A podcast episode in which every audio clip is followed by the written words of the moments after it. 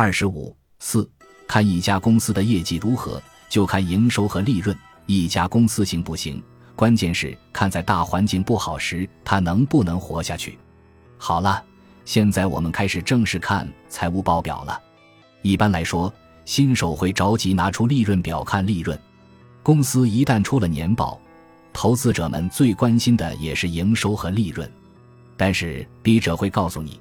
一上来就看利润是韭菜的行为，要想利润好看实在太容易。也许一家企业利润好看的无以复加，背后的财务报表却不一样。因此，老手一般会气定神闲地拿出公司的资产负债表，看看公司的负债情况是否健康。毕竟，负债健康的企业才能活下去，活下去才有资格谈发展和利润。一打败一众对手的美团，举个例子。美团一开始在一众平台中并不出色，它不是融资最多的，也不是名声最响的。二零一零年底，美团才完成了它的 A 轮融资一二百万美元，而当时的拉手已经融了三轮，总计一点六亿美元。大众点评也在次年的四月完成 C 轮一亿美元的融资。当时铺天盖地都是拉手的广告，美团的各个竞争对手全年广告预算都是以亿元级别计。可以说，美团和他们根本不在一个数量级上。那当时的王兴是怎么在并不占优势的情况下胜出的呢？答案就在于他的战略眼光和大局观。正是因为对团购业务思考的足够深，才使他和他的美团坚持到了最后，最终脱颖而出。王兴很早就知道，面对 B 端商家，广告是没有用的，广告投放再多，也不如线下队伍拜访来的好用。而对 C 端用户，也就是消费者，线上广告性价比比线下要大太多了。正是由于清楚这一点，美团在整个广告上的花钱都非常谨慎，各个渠道性价比算得清清楚楚。整个团队从一开始就很节俭，把每一分钱都花在了刀刃上。其次，当时的团购网站，无论是资金最多的拉手，还是势头最猛的大众点评以及糯米、窝窝团等。都会面临一个问题：在哪座城市扩张业务，扩张多少城市比较合适？二零一一年底，你会发现，有的公司扩张了三百多个城市，有的如大众点评、糯米，只在一二线城市发力，扩张了二十至三十个。而美团呢，不多不少，九十四座城市。当时美团的逻辑是这样的：假设冬天来了，事实上一定会有冬天，有公司要垮掉。他们会怎么办？肯定是裁员和退出某些城市，缩紧业务线。那他们会退出哪些城市呢？必定是最靠后的那些三四线城市，赚不了几个钱，对市占率的贡献也不高。但是小城市对比大城市有一个很大的优势，像北上广深这种一线城市，大家都在，没有谁能一统天下，用户的迁移成本就会特别低。而小城市是很容易做到垄断的，因为商家数量少，把他们都聚集起来的难度就小。也就是说，假设冬天来了，竞争对手会优先关停小城市的业务。如果美团做到了小城市垄断，就可以让小城市给自己提供现金流，再慢慢吃别人吐出来的。因此，从一开始，美团的侧重点就是排名三十名之后、一百名之前的城市。那你可能要问了。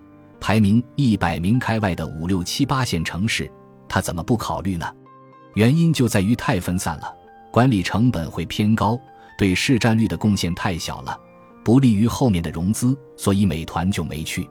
最后果然冬天来了，一开始就精打细算，采用精耕细作的美团笑到了最后，甚至可以说，正是美团的开源节流、精打细算，把那些乱花钱的竞争对手都打败了。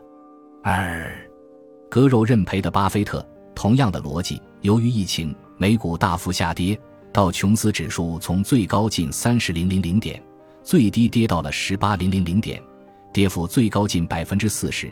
可是，在指数大跌百分之四十的情况下，你会发现，有的行业，如航空、邮轮等重资产行业，负债率高的，跌幅极大的超过指数，跌了百分之七十至百分之八十的比比皆是。而有些行业，如刚需的消费、医药，负债没那么高，账上还有钱的，跌幅就会小得多，稳得住的。反过来看 A 股，情况大体相似，像海天味业这样的刚需调味品，居然还创下了新高。你要看这些票，就好像周边不是熊市一样。为什么会这样呢？比如巴菲特就割肉了自己持有的航空股，基本腰斩出局。原因就在于在这样的大环境下，市场到处都差钱。这个负债率高的企业手里没什么现钱，业务开不了张，高额利息还要照付，根本不是业绩大幅下滑的问题，是很有可能会凉的。所以在这样的情况下，你看到的是巴菲特亏损近一半出局，你没看到的是他还保住了自己近一半的本金。三，是时候介绍资产负债率了。看了前一节的读者应该知道，我们在分析公司时看的第一个指标是分红融资比，第二个要看的指标就是资产负债率了。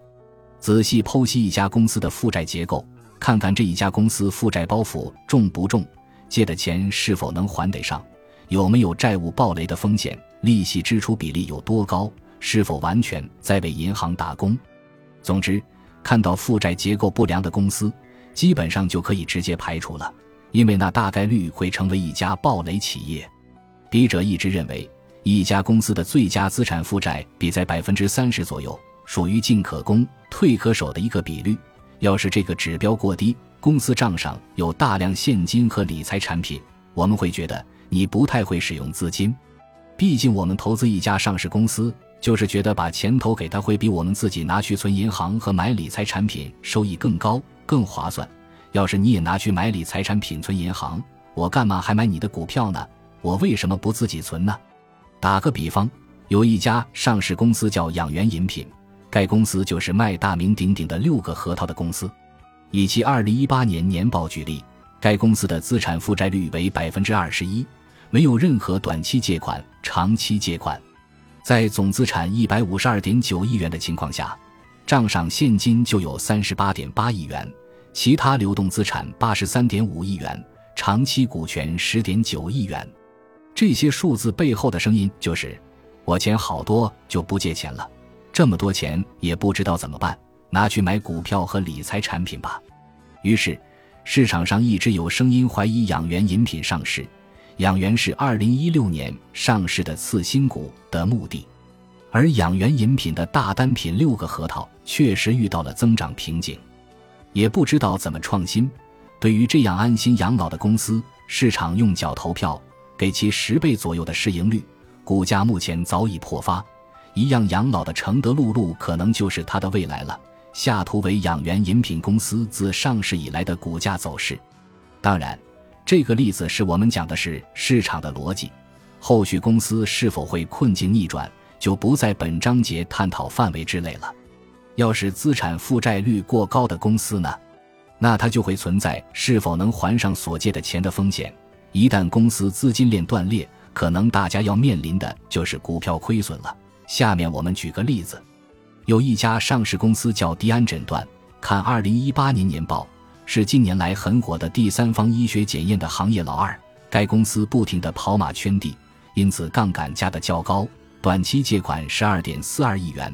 一年内到期的非流动负债十一点八六亿元，长期借款七点八三亿元，应付债券三点九八亿元，公司货币资金仅有十七点一三亿元，利息支出一点七亿元，而同期净利润只有三点八九亿元，利息占据了净利的百分之四十三点七，公司的负债结构存在严重问题，利息包袱过重，杠杆过高，短期借款较多。